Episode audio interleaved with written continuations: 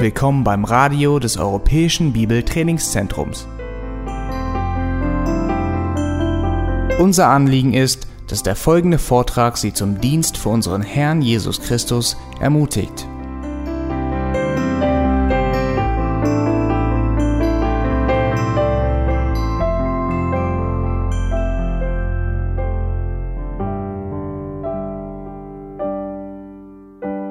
Wir befinden uns wieder in Römer 16 heute und ähm, der Text ist etwas unscheinbar. Hier sind viele Größe, die Paulus gestellt hat an die Gemeinde in Rom und es scheint einfach viele Größe zu sein, aber es gibt auch einiges, was wir hier aus diesem Abschnitt lernen können für unser Leben auch heute. Ich möchte beginnen, indem ich sage, dass die Bibel ist voller Bibelstellen, wo Menschen äh, dargestellt werden, die von der Welt nicht sehr viel Achtung bekommen. Ganz normale, durchschnittliche Menschen oder sogar verachtete Menschen der Gesellschaft.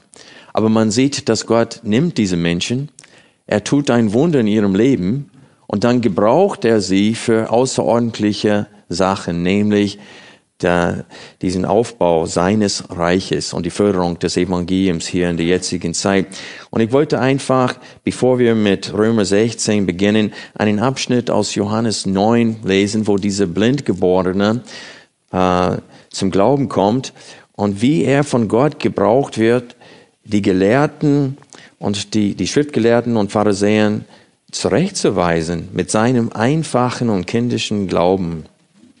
Ich lese einfach aus Johannes 9 ab Vers 24 vor. Sie riefen nun zum zweiten Mal den Menschen, der blind, blind gewesen war, und sprachen zu ihm, Gib Gott die Ehre. Wir wissen, dass dieser Mensch ein Sünder ist. Da antwortete er, ob er ein Sünder ist, weiß ich nicht. Eins weiß ich, dass ich blind war und jetzt sehe. Und sie sprachen wieder zu ihm, was hat er dir getan? Wie öffnete er deine Augen? Er antwortete ihnen, ich habe es euch schon gesagt und ihr habt nicht gehört. Warum wollt ihr es nochmals hören? Wollt ihr etwa auch seine Jünger werden? Sie schmähten ihn und sprachen, du bist sein Junge? Wir aber sind Moses Junge. Wir wissen, dass Gott zu Mose geredet hat, von diesem aber wissen wir nicht, woher er ist. Der Mensch antwortete und sprach zu ihnen, Hierbei ist es doch erstaunlich, dass ihr nicht wisst, woher er ist, und er hat doch meine Augen geöffnet. Wir wissen, dass Gott Sünde nicht hört, sondern wenn jemand gottesfürchtig ist und seinen Willen tut, den hört er. Von Anbeginn hat man nicht gehört, dass jemand die Augen eines Blindgeborenen geöffnet habe. Wenn diese nicht von Gott wäre, so könnte er nichts tun. Sie antworteten und sprachen zu ihm, du bist ganz in die Sünden geboren und du lehrst uns? Und sie warfen ihn hinaus. Jesus hörte, dass sie ihn hinausgeworfen hatten. Und als er ihn fand, sprach er, Glaubst du an den Sohn des Menschen? Er antwortete und sprach, Und wer ist es, Herr, dass ich an ihn glaube? Jesus sprach zu ihm, Du hast ihn gesehen, und der mit dir redet, der ist es. Er aber sprach, Ich glaube, Herr, und er warf sich vor ihm nieder. Und hier sehen wir einfach ein Beispiel, wo Gott ein Mensch, der sogar verachtet wurde von der Gesellschaft, weil damals dachten sie, wenn jemand so geboren wird, das, dann hat seine Eltern gesündigt, so dass er so geboren wurde. Und sie haben gedacht, diese Menschen sind sündhaftiger als alle anderen Menschen. Und sie haben sie verachtet.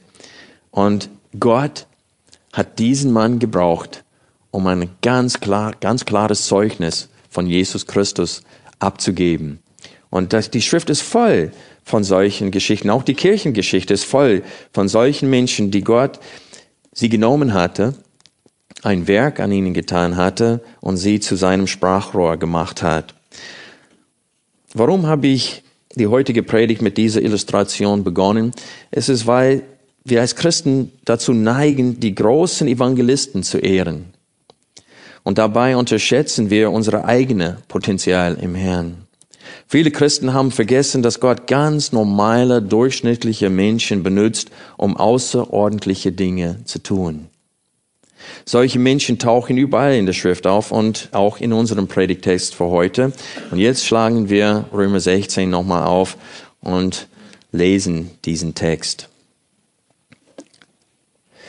Ich empfehle euch aber unsere Schwester Phoebe, die eine Dienerin der Gemeinde in Kenkrea ist, damit ihr sie im Herrn aufnimmt, der Heiligen würdig, und ihr beisteht, worin auch, worin immer sie euch braucht. Denn auch sie ist vielen ein Beistand gewesen, auch mir selbst.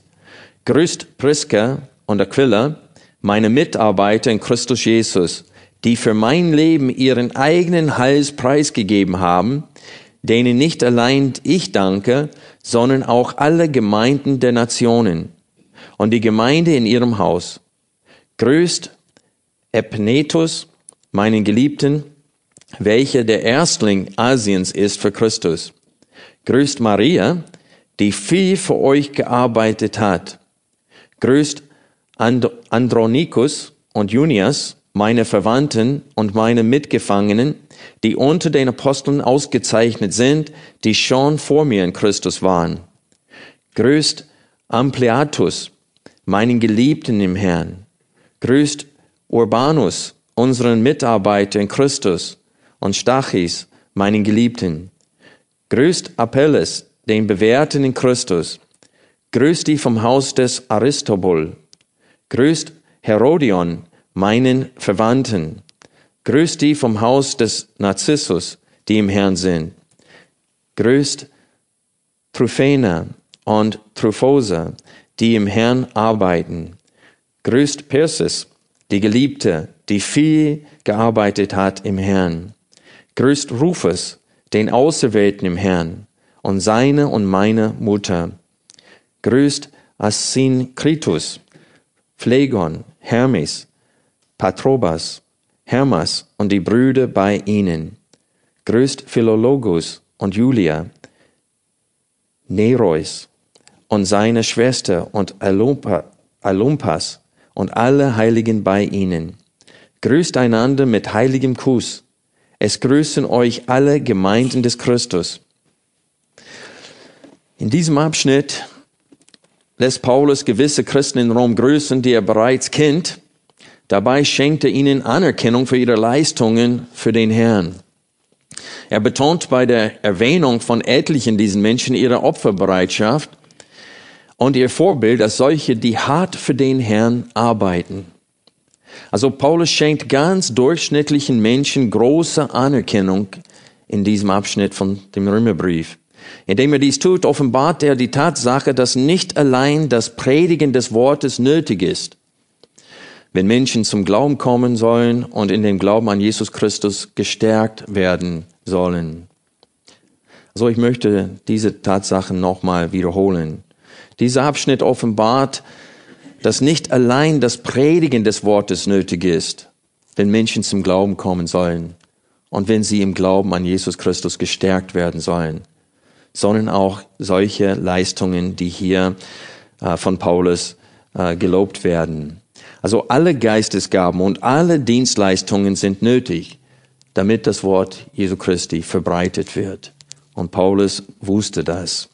Und deswegen grüßte diese Menschen und äh, indem er sie grüßt, schenkt er ihnen auch Anerkennung für ihre Leistungen im Herrn.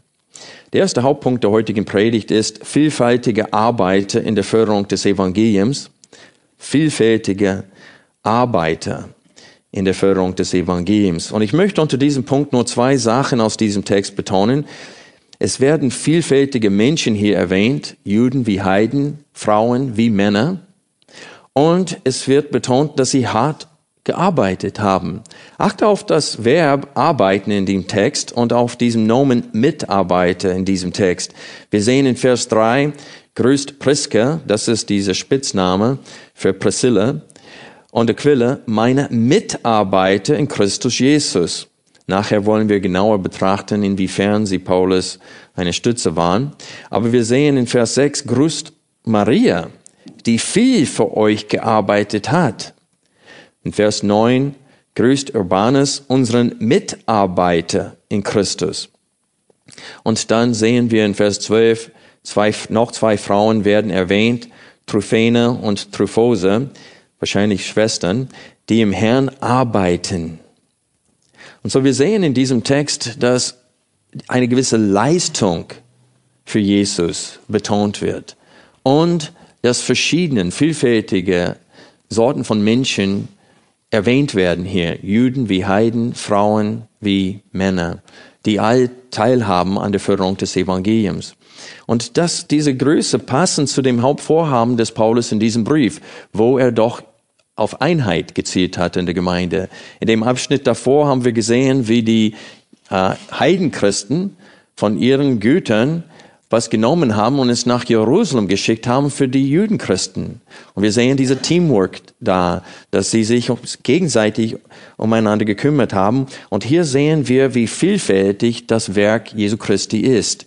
Es braucht viele Mitarbeiter. Es geht nicht nur um Menschen wie Paulus, die predigen und verkündigen als Apostel und Ausgesandte Jesu Christi. Es geht um auch alle diese anderen Menschen, die ihnen auch ein Beistand gewesen sind in ihrem Dienst, die sie ermutigt haben, die sie gepflegt haben und so weiter. Und wir sehen, dass all das geschehen muss, wenn das Evangelium weltweit verbreitet werden soll.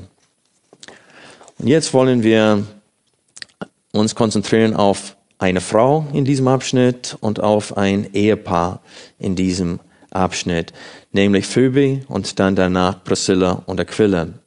Lass uns nochmal lesen in den ersten zwei Versen, was über Phoebe gesagt wird.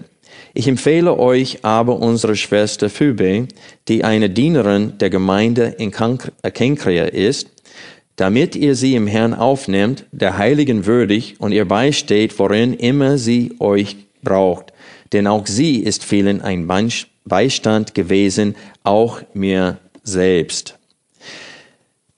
In diesem Abschnitt wird betont, dass sie selbst sogar Paulus ein Beistand war. Das heißt, sie hat ihm geholfen auf irgendwelche Art und Weise. Und wir wollen feststellen, auf welche Art und Weise sie ihm geholfen hat. Ich werde ein bisschen Zeit jetzt nehmen, um das Wort Dienerin zu definieren und zu erklären, denn viele sehen hier in Vers 1, weil das griechische Wort dahinter ist aus, im Neutrum, nicht in männlich, sondern im Neutrum. Manche sagen weiblich, weil es in Bezug auf eine Frau verwendet wird. Aber es wird, die, diese Form ist Neutrum und es wird viele sagen, dass das ein Amt hiermit bestätigt wird. Das heißt, dass Phoebe eingestellt wurde, offiziell in diesem Amt als Diakonis, Diakonis in der Gemeinde äh, in Keinkrea, was dieser äh, Osthafen von Korinth war. Ich möchte das widerlegen heute Morgen.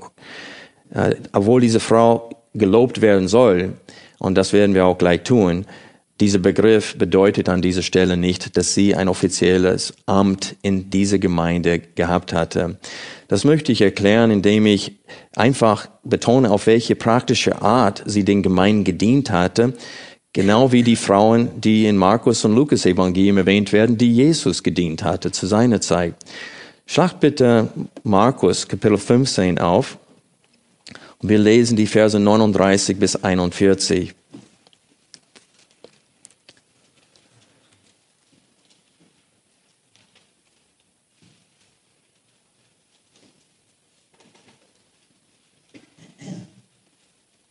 Markus 15, Vers 39. Als aber der Hauptmann, der ihm gegenüber dabei stand, sah, dass er so verschied, sprach er wahrhaftig, dieser Mensch war Gottes Sohn. Also hier geht es um äh, die Kreuzigung Jesu Christi.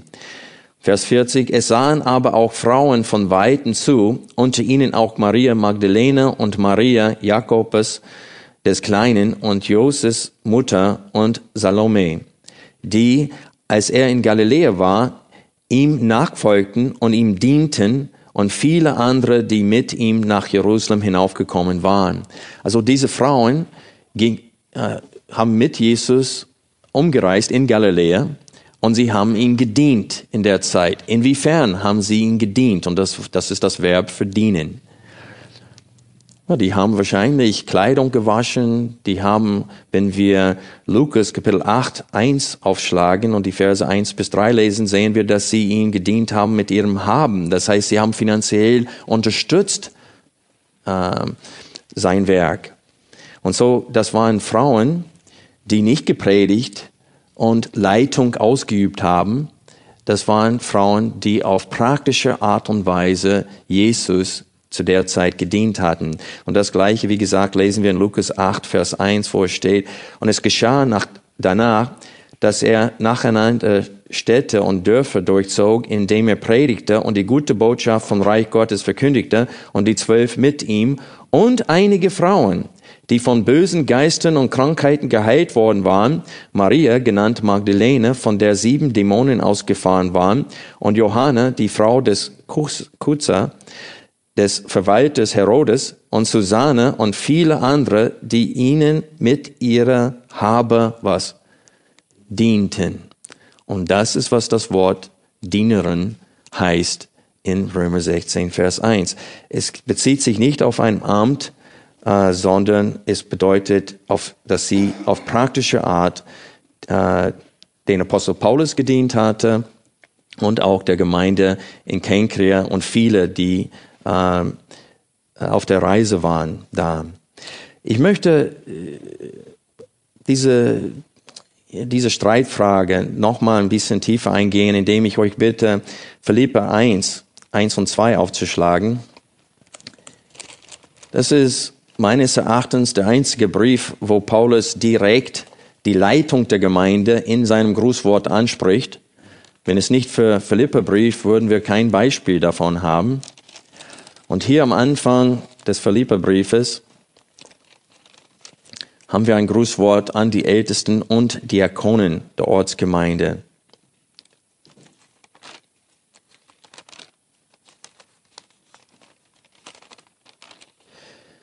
Paulus und Timotheus, Knechte Christi Jesu, allen Heiligen in Christus Jesus, die in Philippi sind, samt den Aufsehern, das heißt Ältesten oder Bischöfen und Dienern, das heißt Diakonen.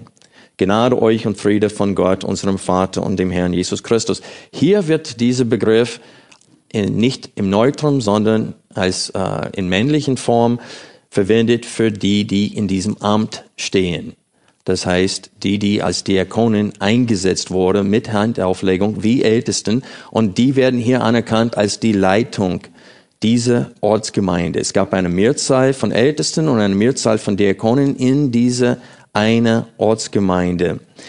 Und wenn wir 1. Timotheus aufschlagen, sehen wir in Kapitel 2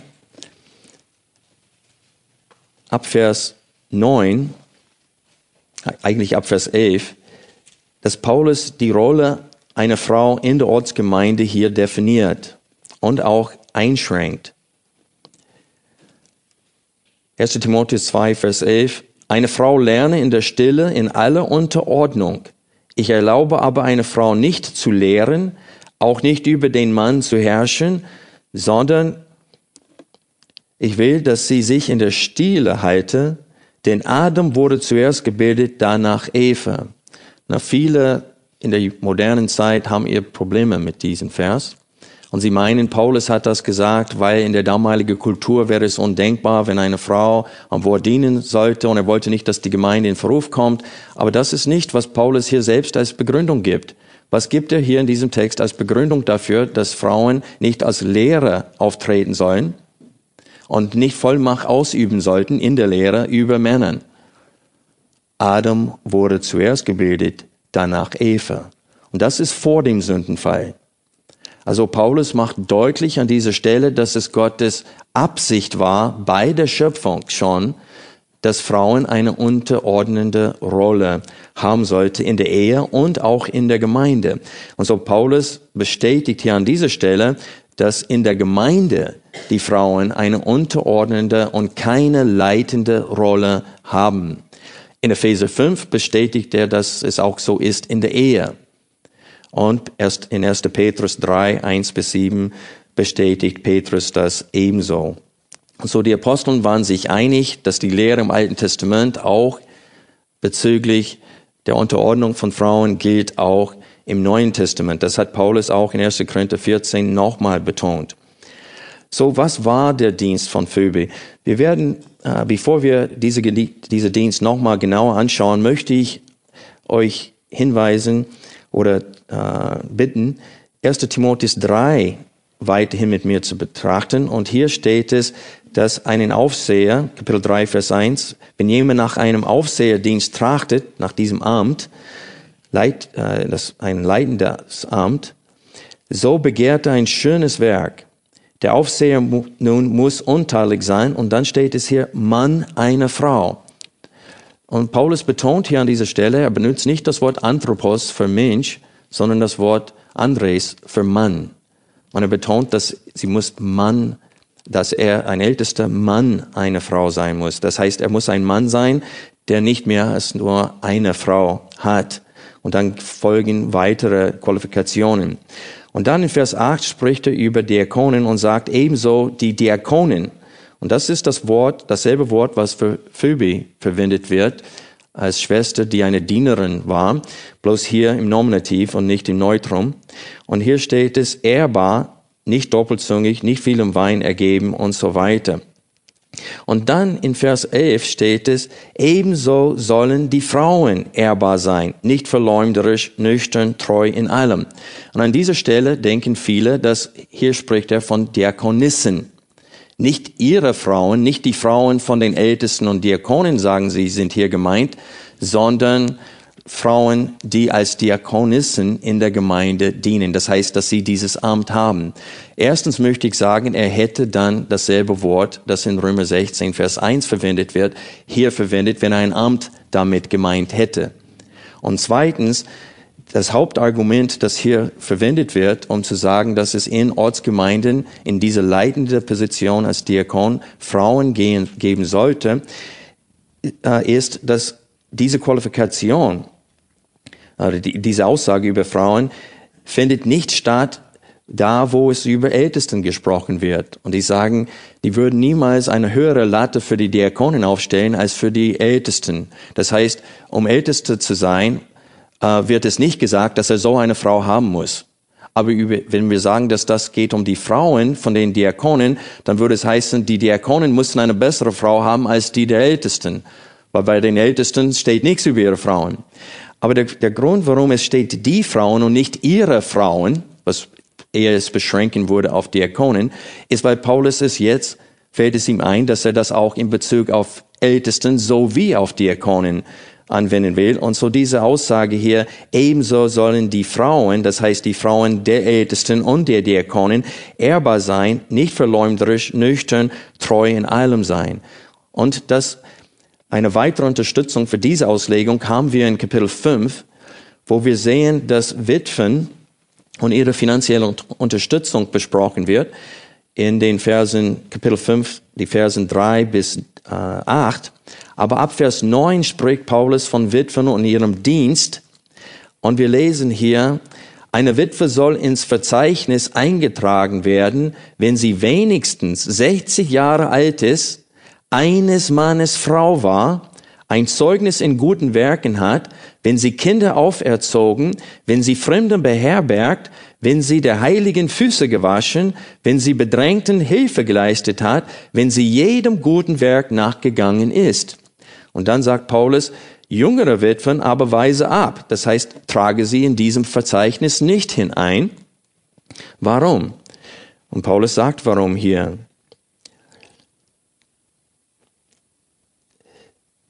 Denn wenn sie Christus zuwider üppig geworden sind, wollen sie heiraten und fallen unter das Urteil, dass sie das erste Gelöbnis verworfen haben. Na, dieser Vers ist sehr wichtig, Vers 11. Weil hier geht es darum, dass um Jesus auf diese Art und Weise in der Gemeinde zu dienen, wie die ältere Witwen, die erst ab 60 eingetragen werden sollten in diesem Verzeichnis, dann musste man ein Gelöbnis abgeben, dass man nicht heiratet. Und im Alten Testament steht es da, dass wenn eine Frau ein, ein Eid vor Gott geschworen hat, wenn der Mann davon erfahren hatte, er konnte sie noch lösen davon. Aber eine Witwe steht es, sie ist gebunden an ihrem Eid, weil sie keinen Mann hat, der sie lösen kann freisprechen kann von diesem. Und das ist, was Paulus meint hier. Hier geht es nicht um finanzielle Unterstützung der Witwen. Jede Witwe, die tatsächlich keine finanzielle Unterstützung hat in ihrer eigenen Familie, ist würdig von finanzieller Unterstützung. Das ganze Alte Testament hat nie Qualifikationen aufgestellt, wie über 60 Jahre alt sein, um dann finanzielle Unterstützung zu bekommen. Hier geht es um ein Verzeichnis, wo sie offiziell eingetragen werden, wie wahrscheinlich Phoebe, dass sie äh, gewisse Qualifikationen haben müssen. Und das sehen wir auch, wenn wir Vers 9 hier vergleiche mit Kapitel 3, Vers 1 und 2, wo es um den Ältesten geht. Hier steht es, sie muss eines Mannes Frau sein. Und hier steht es, Mann eine Frau. Es ist genau das Gegenteil. Und beide diese Aussagen werden befolgt mit vielen Listen von Eigenschaften, die sie besitzen müssen. Und so in Kapitel 3 haben wir eine Aufzählung von Qualifikationen und es beginnt mit Mann, eine Frau. Und in Kapitel 5 haben wir eine Liste von Aufzählungen für eine Frau, die eine dienende Rolle haben sollte in der Gemeinde, wo sie von Haus zu Haus geht und anderen jüngeren Frauen anleitet und hilft, fängt es an mit Fra Frau eines Mannes war. Und da sehen wir, da Paulus beide Listen von Qualifikationen äh, auf dieselbe Art und Weise beginnt, dass es hier geht um den Dienst in der Gemeinde.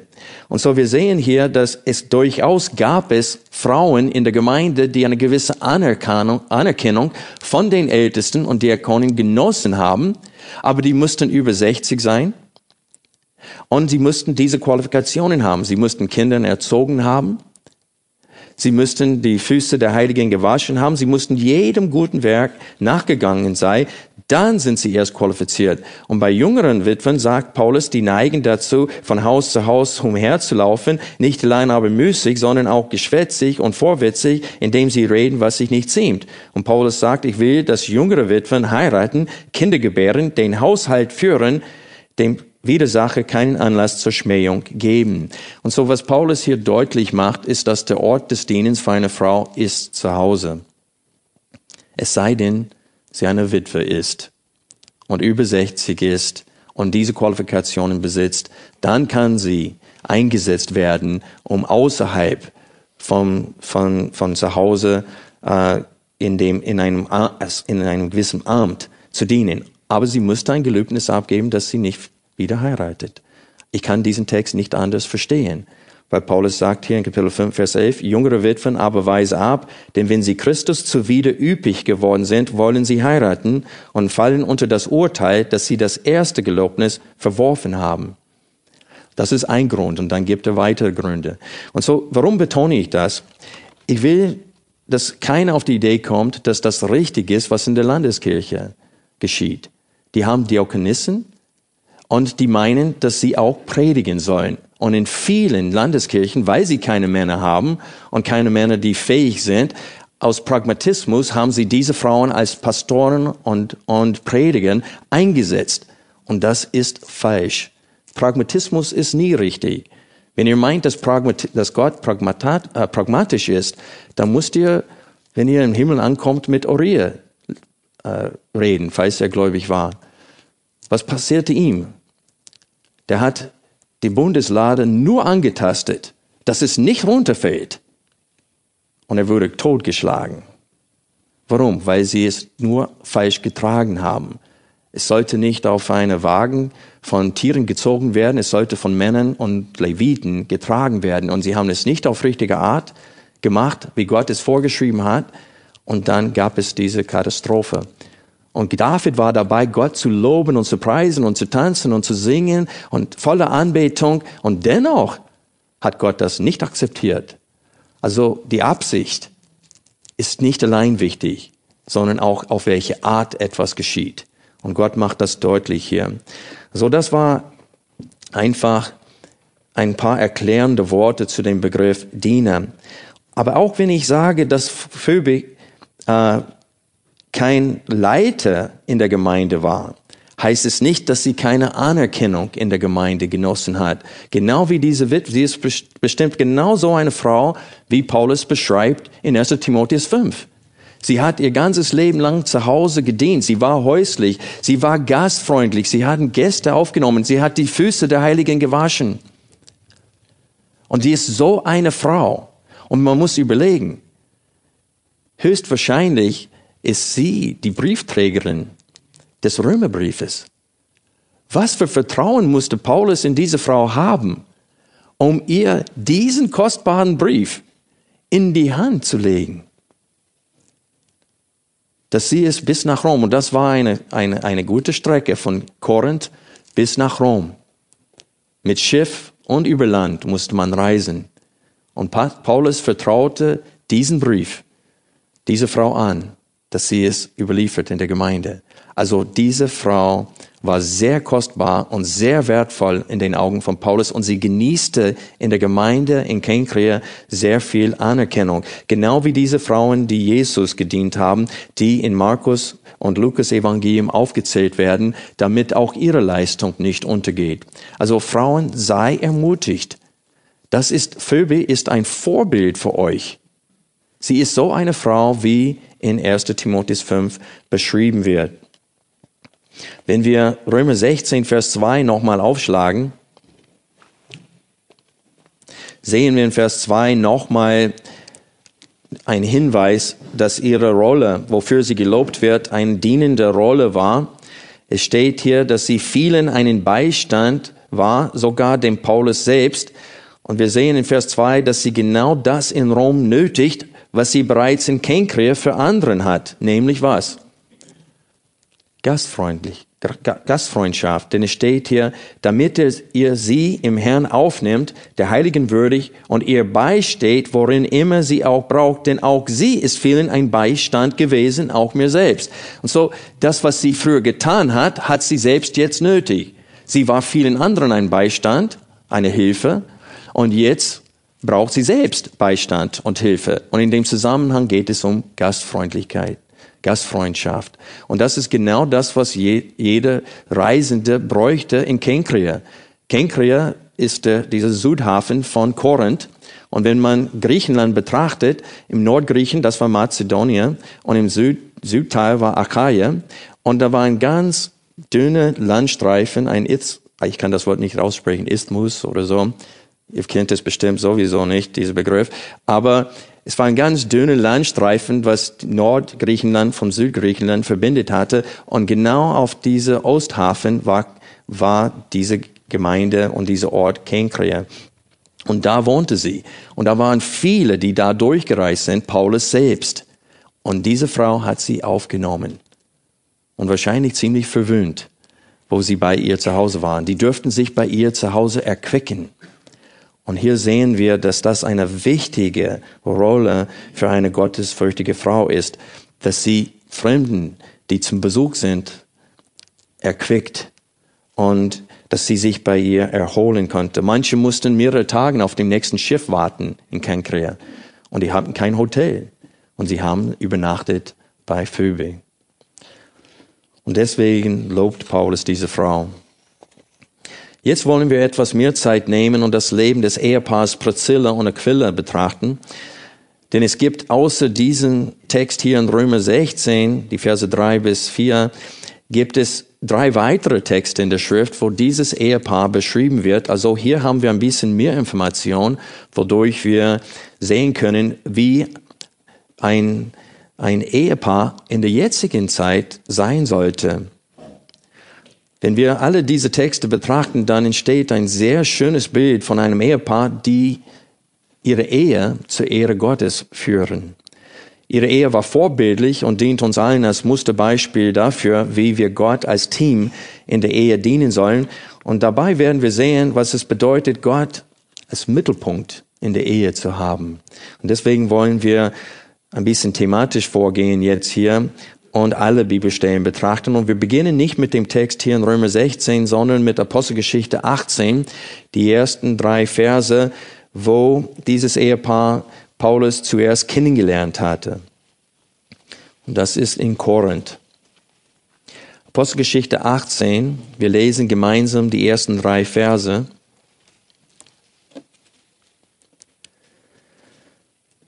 Danach schied er von Athen und kam nach Korinth. Und er fand einen Juden namens Aquila, aus Pontus gebürtig, der kürzlich aus Italien gekommen war, und Priscilla seine Frau, weil Claudius befohlen hatte, dass alle Juden sich aus Rom entfernen soll, sollten. Er ging zu ihnen, und weil er gleichen Handwerks war, blieb er bei ihnen und arbeitete, denn sie waren Zeltmacher ihres Handwerks. Also hier sehen wir, dass Paulus sie kennengelernt hat in diesen Versen wird nicht sehr viel über Aquila und Priscilla geschildert. Wir wissen, dass sie Juden waren. Wir wissen, dass sie von dem Kaiser Claudius aus Rom in 49, 50 nach Christus äh, vertrieben wurden. Und wir wissen, dass ihre Freundschaft mit Paulus hier in Korinth auf seiner zweiten Missionsreise begann. Wir wissen nicht, ob sie schon gläubig waren, als sie dort angekommen waren und wo Paulus sie kennengelernt hatte. Ähm, aber wir wissen, dass zu bis sie, bis Paulus weiter vor, dass sie zum Glauben gekommen sind, wenn sie es, wie gesagt, nicht vorher es waren. Auf jeden Fall hat ihre Freundschaft mit Paulus hier begonnen. Und in Apostelgeschichte im selben Kapitel, Kapitel 18, äh, ab Vers 18 und 19 sehen wir, dass sie bereit waren, ihr Geschäft in Korinth aufzugeben und mit Paulus auf diese Missionsreise weiterzureisen nach Ephesus. Vers 18, nachdem aber Paulus noch viele Tage dageblieben war, nahm er Abschied von den Brüdern und segelte nach Syrien ab und mit ihm Priscilla und Aquila, nachdem er sich in Kenkrea das Haupt hatte scheren lassen, denn er hatte ein Gelübde. Sie kamen aber nach Ephesus und er ließ jene dort zurück. Er selbst aber ging in die Synagoge und überredete sich mit den Juden.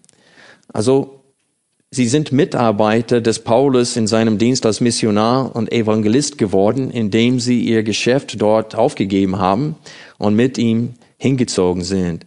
Sie haben alles aufgegeben, um von Paulus weiterhin das Wort hören zu können und damit sie ihm eine Hilfe sein konnten in seinem Dienst.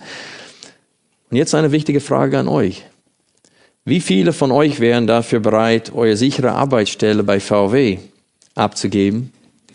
Die sechs Wochen Urlaub im Jahr, diese Weihnachtsgelder und alles, was dazu gehört, um dem Herrn an einem anderen Ort zu dienen. Jetzt könnt ihr langsam einschätzen, was für ein Opfer das war. Die haben natürlich ihr Geschäft mit sich genommen, weil ihr Handwerk konnten sie auch irgendwo anders. Aber sie hatten bestimmt eine, schon eine Kundschaft aufgebaut da. Und sie haben es alles zusammengepackt und sind weitergezogen. Das war ein großer Glaubensschritt. Sie sind nicht umgezogen, um ein besseres Leben zu haben, sondern weil sie Gott dienen wollten. Und das ist wichtig in der jetzigen Zeit. Ich frage mich, wie viele sind nach Kanada umgezogen? Nicht, weil sie den Herrn dort dienen wollten, sondern weil sie ein viel schöneres Leben haben wollten. Aus dieser Gegend sind richtig viele dahin gezogen. Manche mit guten Motivationen, anderen, die wollten nur ein bisschen mehr Freiheit für Hobbys und Sport. Und wie ich mitbekommen habe, viele von denen, die dort angekommen sind, sie gehen nur sonntags zur Versammlung und dann gleich wieder nach Hause und sie sind nicht mehr integriert im Gemeindeleben dort. Und das ist schade. Das war nicht der Fall bei Priscilla und Aquila. Sie haben verstanden, dass Paulus einen wichtigen Auftrag von Gott hatte und sie wollten ihn in diesem Auftrag unterstützen. So ist es äußerst schwierig, einen Ort zu verlassen, wo man seine Existenz schon aufgebaut hat. Heutzutage können wir durch Telefon oder E-Mail im Voraus eine Arbeitsstelle arrangieren, aber in 50 nach Christus war das sicherlich nicht der Fall. Sie sind im Vertrauen auf den Herrn mit Paulus weitergezogen von Korinth nach Ephesus. In Ephesus wurden sie mächtig von dem Herrn eingesetzt. Gott hat sie benutzt, um das, was sie von Paulus gelernt hatten, einem Mann namens Apollos weiterzugeben, weil seine Erkenntnis nicht vollkommen oder vollständig war. Das schlag bitte Apostelgeschichte 18 weit äh, nochmal auf. Wir lesen jetzt die Verse 24 bis 28. Ein Jude aber mit Namen Apollos, aus Alexandria gebürtig, ein beredter Mann, der mächtig war in den Schriften, kam nach Ephesus. Dieser war im Weg des Herrn unterwiesen, Und brennend im Geist redete und lehrte er sorgfältig die Dinge von Jesus, obwohl er nur die Taufe des Johannes kannte. Und diese fing an, freimütig in der Synagoge zu reden. Als aber Priscilla und Aquila ihn hörten, nahmen sie ihn zu sich und legten ihm den Weg Gottes genauer aus. Als er aber nach Achaia reisen wollte, schrieben die Brüder den Jüngern und ermahnten sie, ihn aufzunehmen. Diese war, als er hinkam, den Glaubenden durch die Gnade sehr behilflich, denn kräftig widerlegte er die Juden öffentlich, indem er durch die Schriften bewies, dass Jesus der Christus ist. Also in diesem Text sehen wir, dass Paulus ein von Gott sehr begabter Mann war. Alexandria war in Ägypten und war zu dieser Zeit das Zentrum für die griechische Sprache. Es ist dort, dass das Alte Testament von Hebräisch ins Griechisch übersetzt wurde, diese sogenannte Septuaginte. Diese griechische Übersetzung des Alten Testaments wird in dem griechischen Neuen Testament öfters von den Aposteln zitiert. Da Apollos aus dieser Stadt in Ägypten stammt, besaß er die beste Ausbildung, die es zu der Zeit überhaupt möglich war. Wie der Apostel Paulus war Apollos ein ausgelesenes Werkzeug Gottes. Gott hat ihn von seiner Kindheit an zugerüstet für den Dienst als Verkündiger des Evangeliums Jesu Christi, aber er bräuchte die Hilfe von einem ganz normalen, durchschnittlichen Ehepaar. Die mussten ihm den Weg genauer erklären. Wir lesen in unserem Text, dass Paulus im Weg des Herrn unterwiesen war und dass er brennend im Geist für Jesus war. Und Lukas, der die Apostelgeschichte schrieb, ist hier nicht sehr genau in seiner Beschreibung der Erkenntnis des Paulus. Wir wissen nicht ganz genau, was ihm äh, vermittelt wurde von äh, Priscilla und Aquila. Und übrigens, es heißt nicht, dass sie äh, Vollmacht über einen Mann ausgeübt hatte und dass sie ihn gelehrt hatte.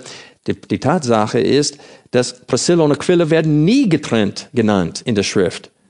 Jedes Mal, die waren so eins, die zwei sollen ein Fleisch werden, die waren so eins in ihrem Dienst, dass sie nie getrennt erwähnt werden. Das heißt nicht, dass sie alle saßen am Tisch und Aquila saß da ganz ruhig, während äh, Priscilla ihm äh, Apollos den Weg genau erklärt hatte.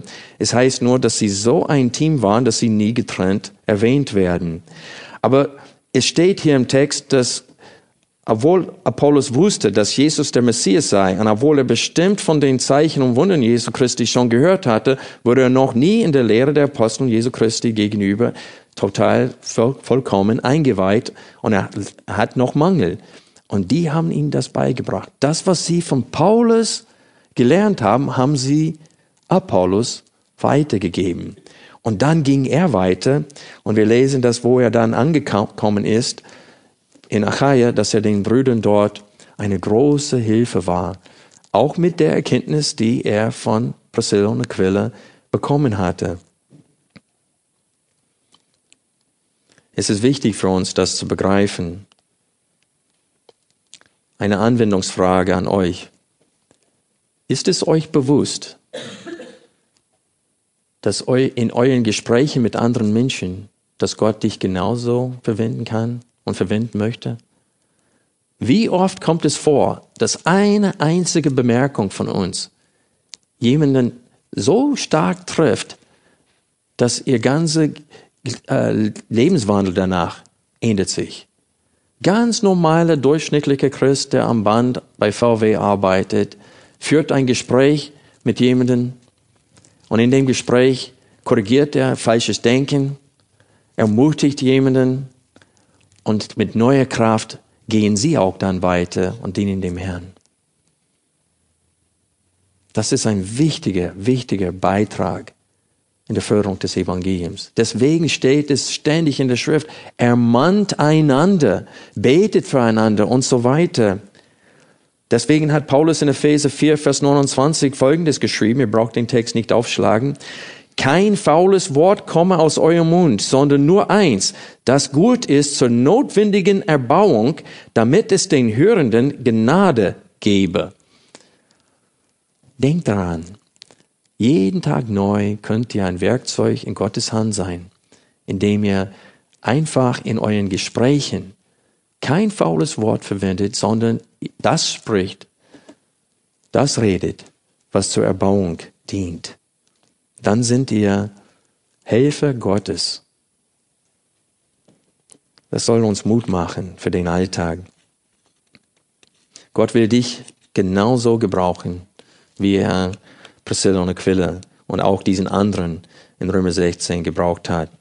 Jetzt wollen wir noch eine Bibelstelle betrachten, wo Priscilla und Aquila erwähnt werden. In 1. Korinther 16, Vers 19.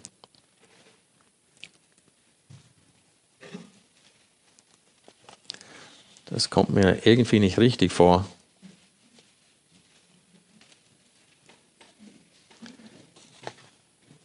Ha? Ist es richtig? Okay, gut. Ach ja, weil ich habe von Apostelgeschichte vorhin gelesen. Ich dachte, wie kann ich jetzt von Apostelgeschichte 18 zurück nach 16 springen? Aber wenn das erste Korinther ist, geht das. Alles klar. Tut mir leid. Denkfehler. Es grüßen euch die Gemeinden Asiens. Es grüßen euch vielmals im Herrn Aquila und Priska samt der Gemeinde in ihrem Haus. Als Paulus den ersten Korintherbrief schrieb, war er in Ephesus. Wir sehen hier, dass Aquila und Priscilla, hier nach ihrem Spitznamen Priska genannt, immer noch in Ephesus sind.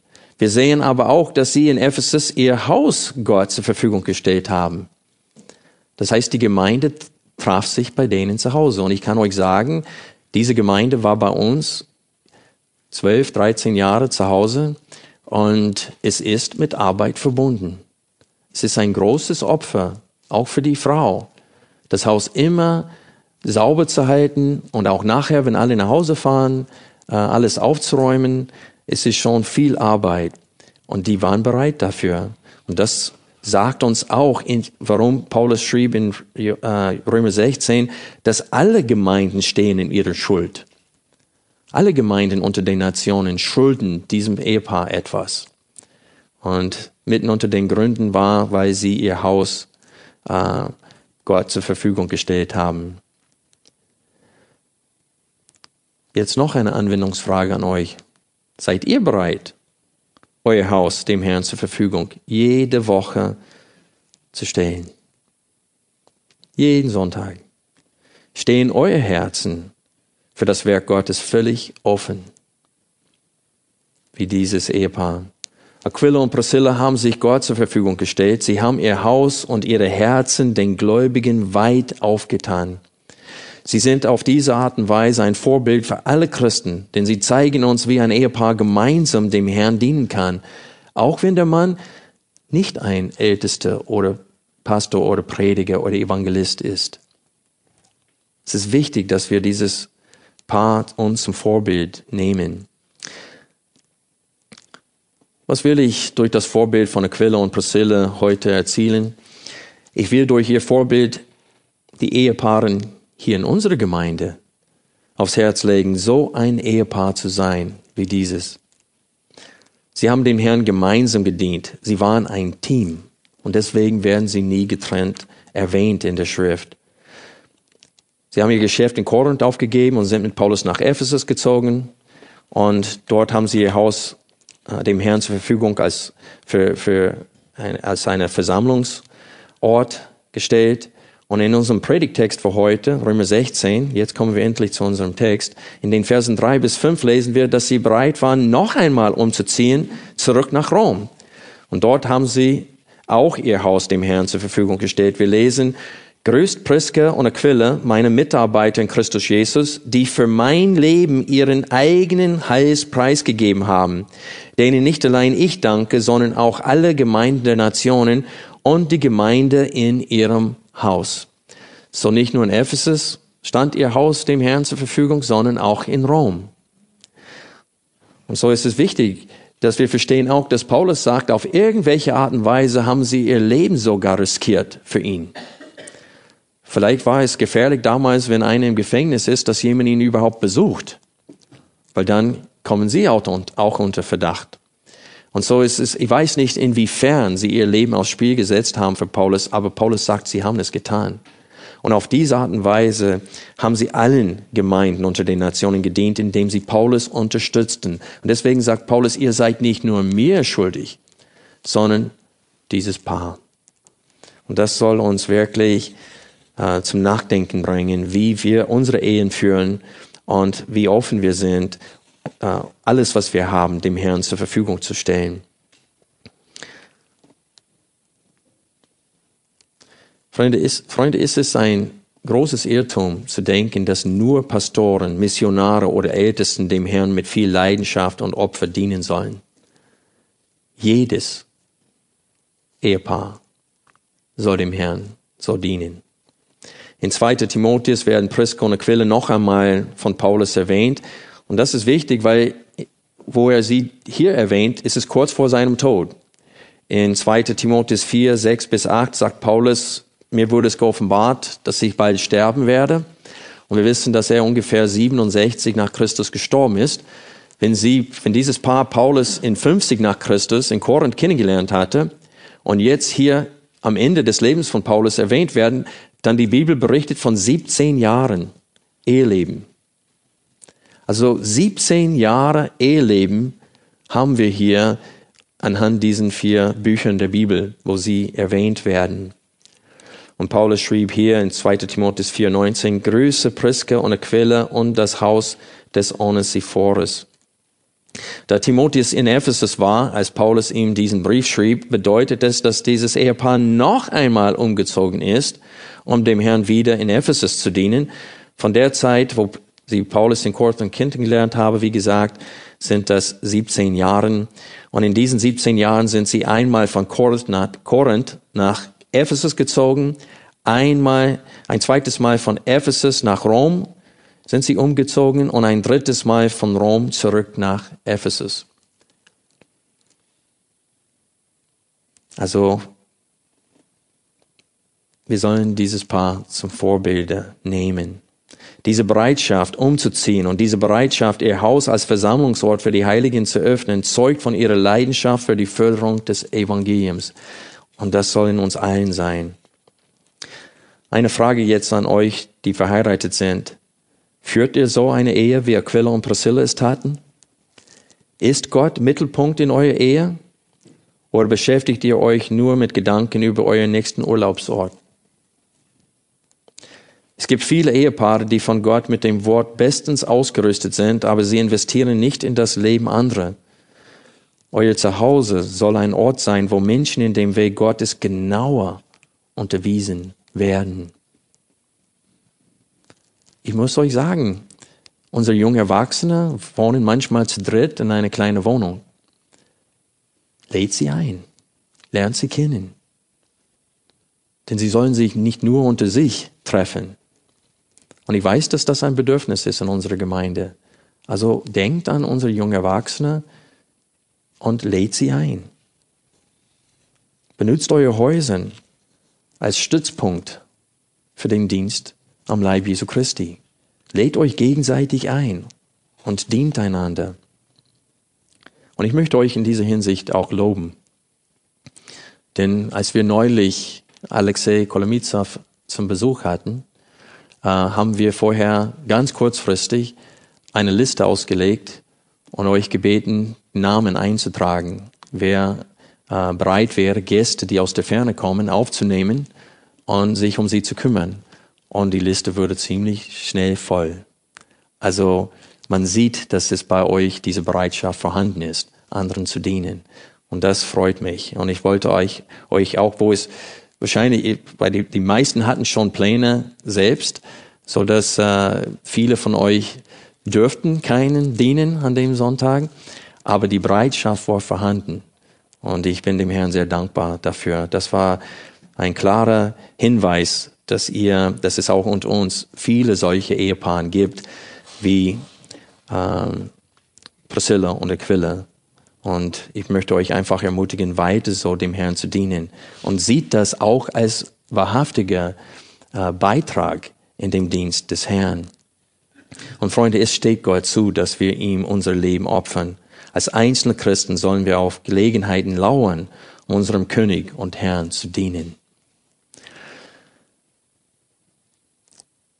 Freunde, Jesus hat gesagt, ich werde meine Gemeinde bauen. Und er ist dabei, es zu tun. Er tut dies aber in aller Welt, nicht nur hier vor Ort. Und ich habe es als Gebetsanliegen eintragen lassen in unserem Gemeindebrief dass wir anfangen als Gemeinde dafür zu beten, dass auch an anderen Orten Gemeinde gegründet werden. Und wir wollen weiterhin gemeinsam beten, dass auch aus dieser Ortsgemeinde Menschen ausgesandt werden können, um anderen Gemeinden zu gründen. Aber solche Opferbereitschaft muss vorhanden sein. Man muss umziehen. Man muss sein Haus dem Herrn zur Verfügung stellen. Also nimmt diese Vorbilder hier in Römer 16 zum Herzen und denkt dran, das Hauptverb, was immer wieder vorkommt, war was? Arbeitet. Sie arbeiten. Es ist mit Opfer und mit Schweiß verbunden. Aber ist nicht unser Herr es würdig? Ja, er ist es würdig. Lass uns beten.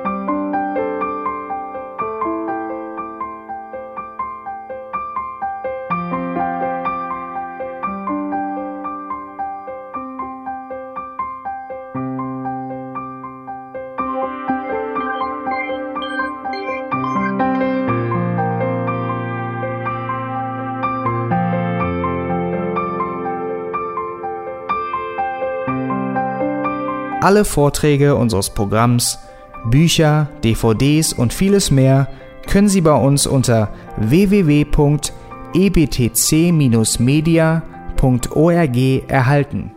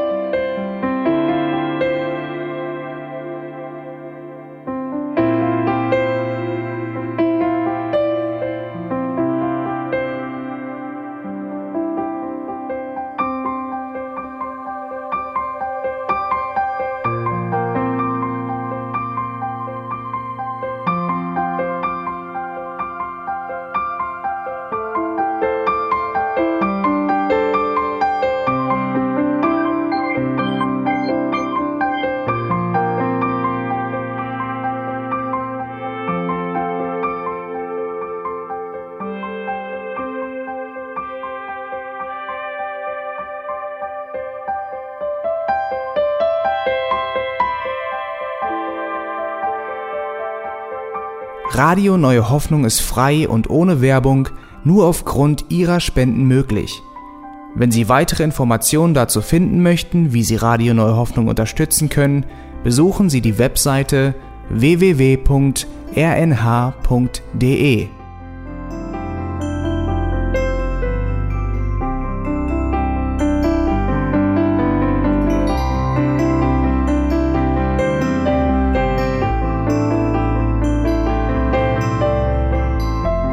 Sendezeiten des EBTC sind Montag, Mittwoch, Freitag und Samstag jeweils von 10 bis 11 Uhr.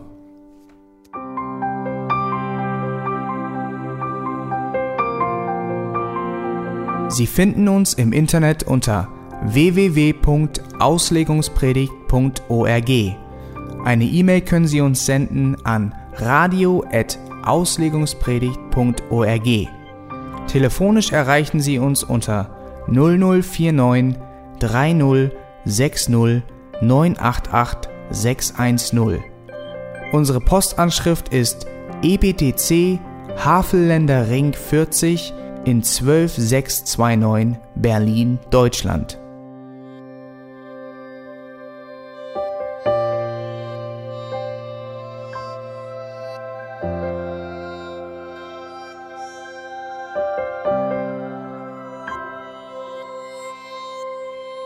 Auf Wiedersehen und bis zum nächsten Mal beim EBTC Radio.